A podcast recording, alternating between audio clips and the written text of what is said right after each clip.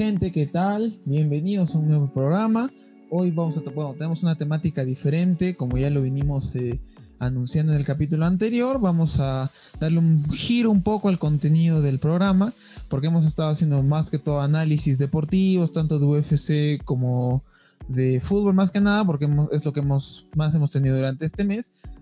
ojo que no ha habido parón deportivo porque ya empezó los octavos de la Libertadores, pero vamos a hacerle, digamos, vamos a hacer un análisis a todas las llaves una vez que estas terminen, porque estar hablando desde ahorita una previa con toda la polémica que ha habido con el tema del bar y tocar tocarle y que después muy eh, digamos muy próximo esté la siguiente llave, bueno, pues como que queda un poco desfasado. Vamos a esperar en todo caso que cierren los octavos para poder tener un análisis más completo, sobre todo por las polémicas que de hecho van a seguir habiendo, porque ya hubo problema con el gremio y el flu, y de hecho van a seguir habiendo más polémicas, sobre todo por el tema del VAR.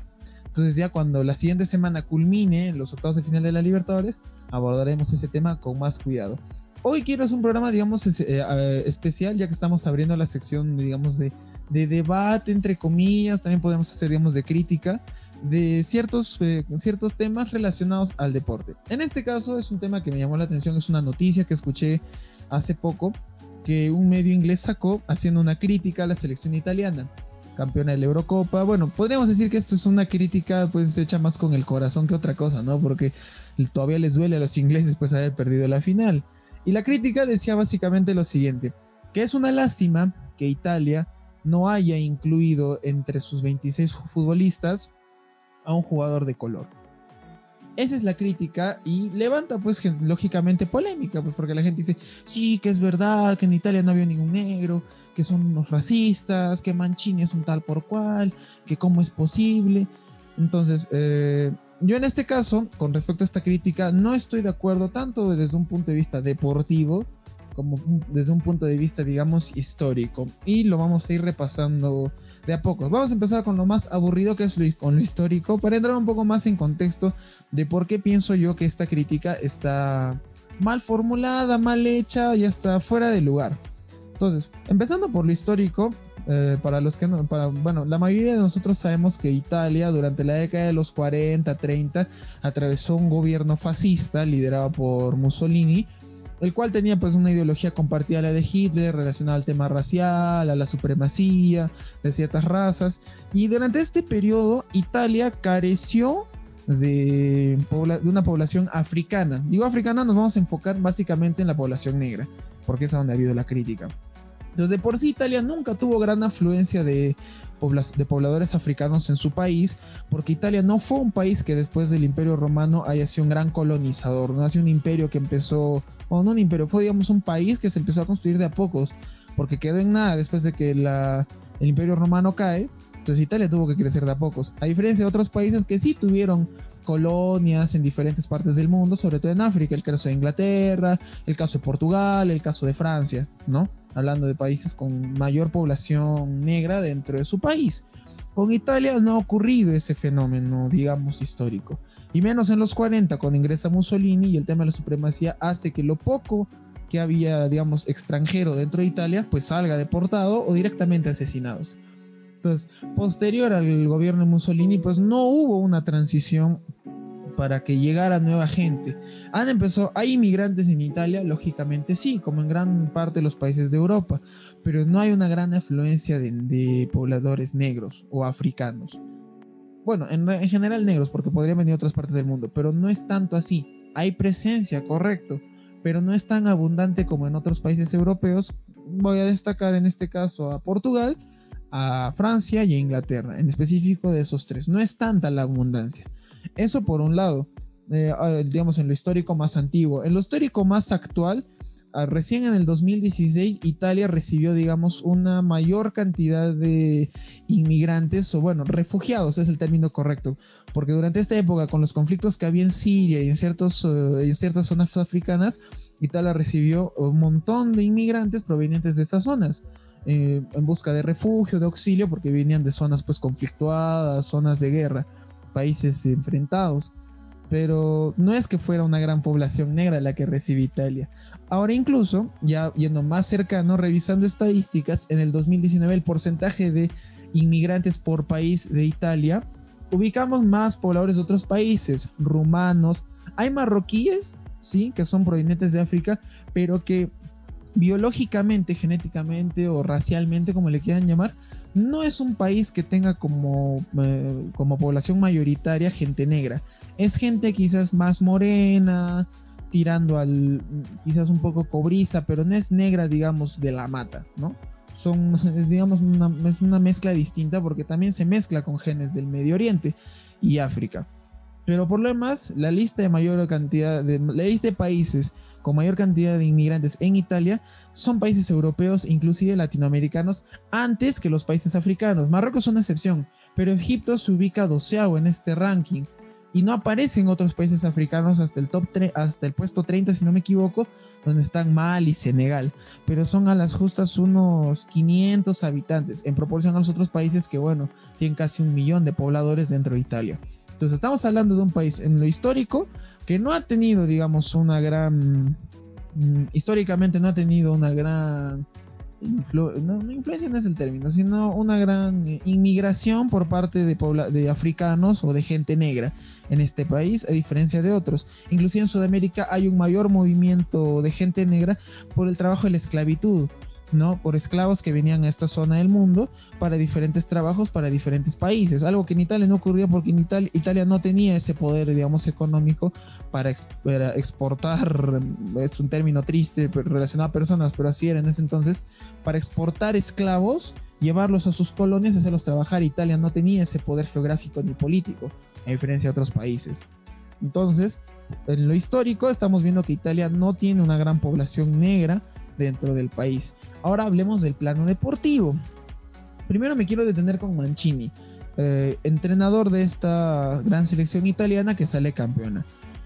Cuando se hace una crítica de este tipo, de que es un, de que, que lamentable que una selección no incorpore a un jugador de color en sus filas, directamente es una acusación que en gran parte va dirigida al entrenador, porque el entrenador es el, finalmente el que hace la lista de jugadores. Entonces, por eso es pertinente hablar de Mancini. Mancini en lo previo a esta crítica no ha tenido ningún problema de tipo racial en sus equipos, ninguno. Ha tenido conflictos con jugadores, sí, blancos, negros, chinos, rojos, de, todo. No ha habido, digamos, una relevancia en cuanto a raza. La pudo haber, pudo, se creyó que había una así en su momento, por los conflictos que tuvo Mancini con Balotelli mientras Mancini entrenaba en el City.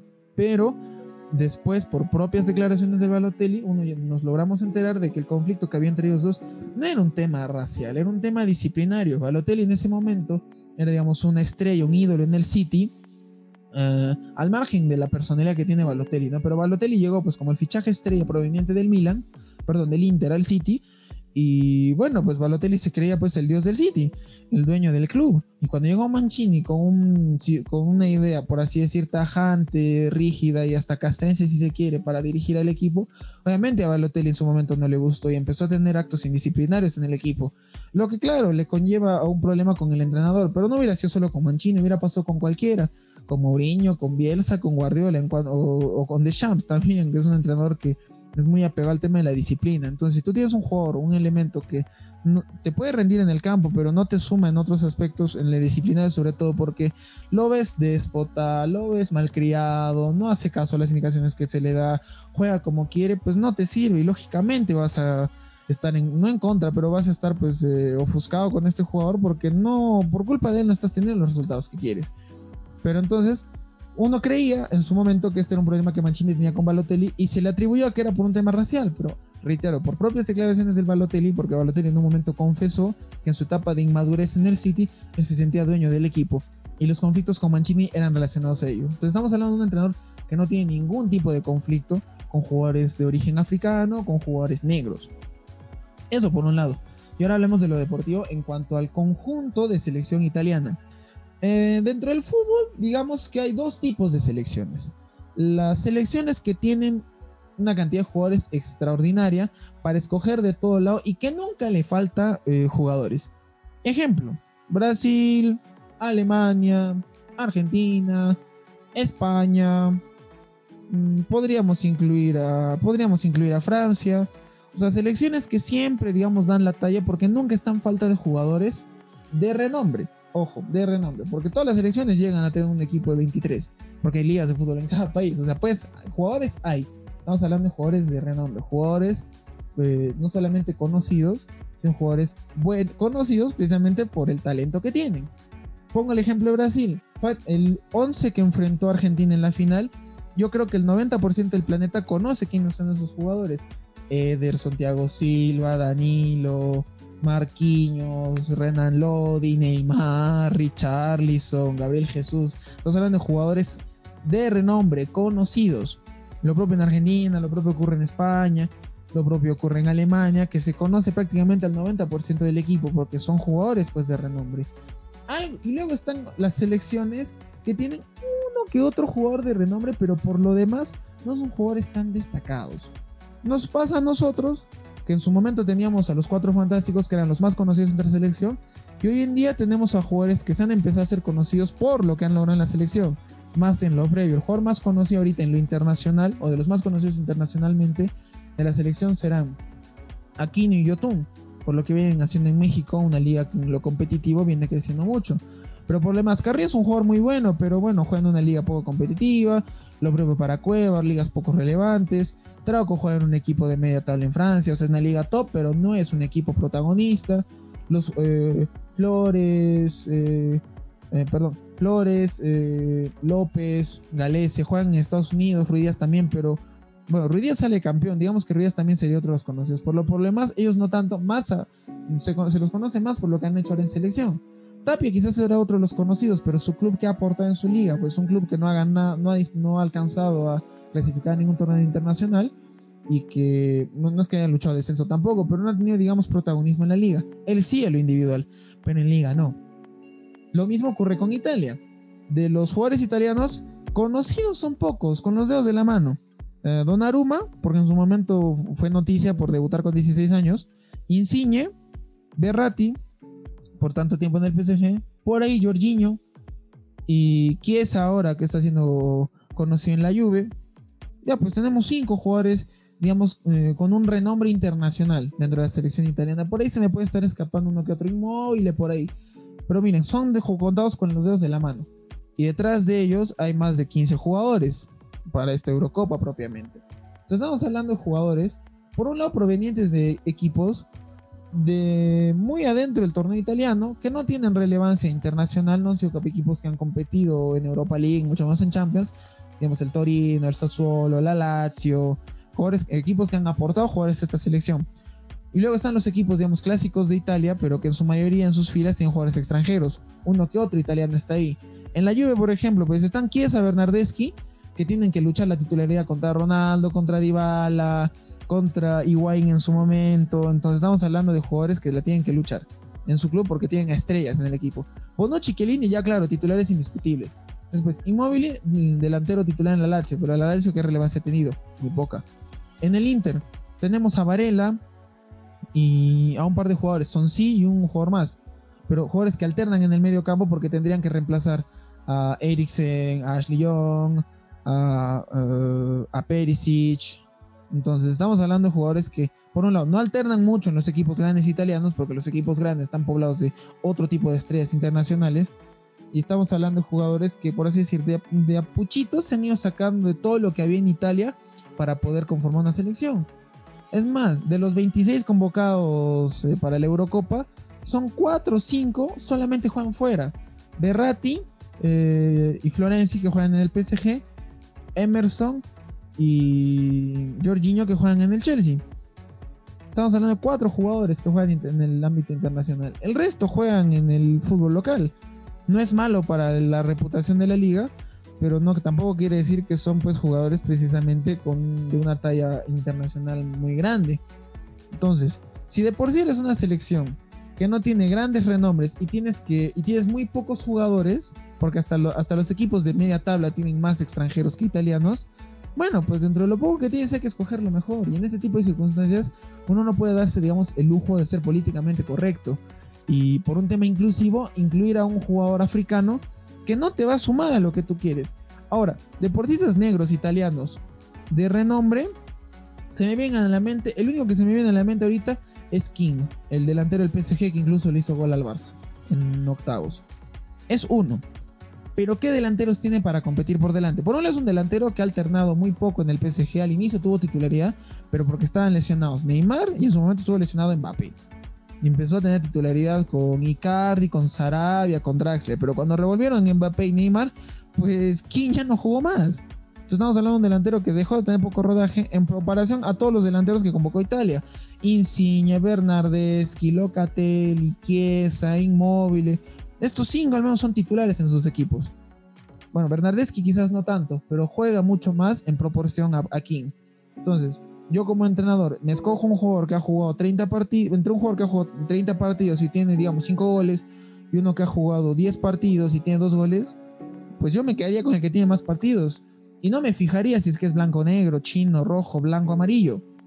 Me fijaría en rendimiento, porque lo que me importa a mí es que el jugador me rinda. Y esta crítica se termina desplomando en sí misma, o sea, así como nace se destruye, porque la selección italiana terminó campeonando. Quiere decir que no hubo polémica por no convocar a ciertos jugadores, porque los que estuvieron convocados terminan dando la talla, terminan estando al nivel y terminan ganando la copa. Entonces, en deporte mm, hay que ser muy meticulosos para hacer este tipo de observaciones, este tipo de críticas, porque como están pudiendo ver, hay muchos factores a analizar antes de tomar esto en cuenta hay selecciones que tienen mucho para escoger y entre lo mucho que tienen para escoger, tienen también muchas culturas, digamos, para adecuar a su selección. Hablamos del caso de Francia. Francia es un caso opuesto a Italia en este caso, en cuanto a términos de color, ya, en términos raciales, porque Francia tiene una mayoría de jugadores en su selección negros. Y no porque ellos sean una, y no porque sea una selección inclusiva. Son, son jugadores que le rinden muy bien a lo que el entrenador quiere, de muy buen nivel. O alguien me va a decir que Pogba juega mejor que en Sonsi, que está ahorita en el Niza. O alguien me va a decir que, que no sé, que Matuidi en su momento era mejor que Rabiot cuando recién empezaba. No, obviamente Matuidi tenía mucho más rodaje. Van a decir que Baran es mejor que algún sub-16 del PSG blanco. No, uno, uno, piensa en lo efectivo y en lo, y en lo mejor para su selección. Y en esos momentos un entrenador no piensa en, en colores. No estoy defendiendo a ningún entrenador porque de hecho que deben haber prejuicios raciales en el fútbol. Deben de existir. Mm, quizás eh, mm, poner las manos al fuego para asegurar que no, quizás sería un error. Pero en ese tipo de casos, con una selección que tiene que escoger dentro de lo poco que tiene, agarrar lo mejorcito y que además no tiene antecedentes de tener tantos jugadores negros y de buen nivel, ya pues no me puedo dar el lujo yo de elegir a uno simplemente para que no me caigan críticas de este tipo. Ah, en estos casos la crítica queda a un costado, lo que importa es que el equipo juegue, que juegue bien y que tenga resultados. Italia jugó, jugó bien, jugó muy bien y salió campeona. La crítica se destruye a sí misma. Es una crítica más hecha con el corazón, con, con la pica de haber perdido, porque reitero, es una crítica que es un medio inglés, un periodista inglés hace la crítica. Ahora, los ingleses no tienen cómo hacer esta crítica tampoco. Inglaterra tiene muchísimo para escoger en cuanto a futbolistas y muchísimas razas también para escoger. Fruto también de su, historia es que Inglaterra tiene gran, gran porcentaje de población negra en su país. Y lo hemos visto en su selección. El caso de Rashford, de Saka, de Sancho, de Sterling, jugadores que tienen orígenes jamaiquinos en el caso de Sterling y el resto tienen pues un linaje africano, evidentemente.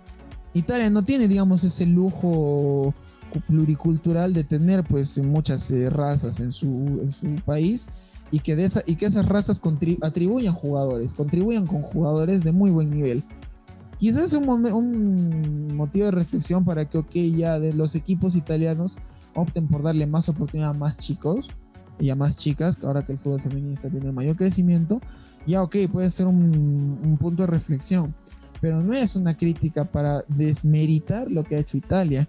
Si Italia hubiese tenido para escoger jugadores a montón, entre ellos negros, y los hubiese dejado de lado y hubiese perdido, quizás la crítica tendría algo de validez, algo. Pero en estos casos no tiene nada, pues porque es una selección que ha ganado, ha ganado muy bien con lo que ha convocado, todos han rendido y no tiene tampoco mucho de qué escoger y dentro de lo que de lo poco lo mejor. Entonces, si ustedes opinan de la misma manera, pues eh, compártanlo con, algún amigo, de repente que no han escuchado esta crítica, qué opinan ustedes también, si es que están escuchando el programa en Facebook o en YouTube. Dejen en los comentarios qué opinan con relación a este tema. Y también vamos, y esto también sirve para que demos, generemos un espacio de, opiniones, que es finalmente la idea de, este, de estos espacios dentro del canal, para poder generar pequeños debates, controversias con relación a este tema. Ya hemos tocado el tema del racismo en el deporte.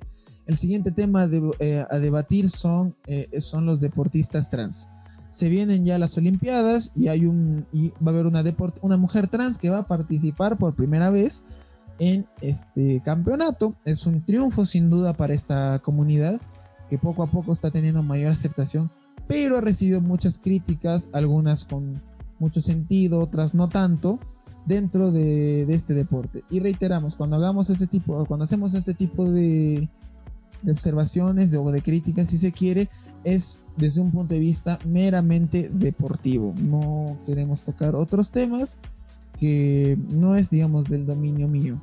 Lo nuestro es, es eh, verlo desde un punto de vista extremadamente deportivo in situ. Entonces, queridos amigos, déjennos en, la caja de comentarios qué opinan en relación a este tema. Compártanlo si es que les ha parecido interesante, si es que tienen alguna opinión distinta. Están invitados también a a darle un like a la página si es que este tipo de contenidos les está gustando, tanto en Spotify, en Facebook como en YouTube, donde sea que nos estén escuchando o viendo. Entonces ya saben, lo siguiente es el debate sobre los deportistas trans y lo que dejen los octavos de final de la Copa Libertadores, gente. Hasta la siguiente jugada.